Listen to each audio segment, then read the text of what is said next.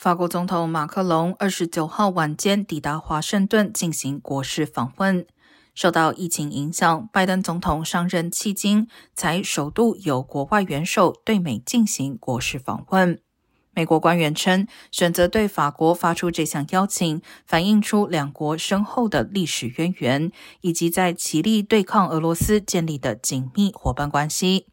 但美国与欧盟在贸易上正面临严重分歧。包括拜登绿能产业政策降低通膨法，以及欧洲为了填补俄国供应减少的缺口，提高美国液化天然气进口，但美国液化天然气价格却贵得吓人。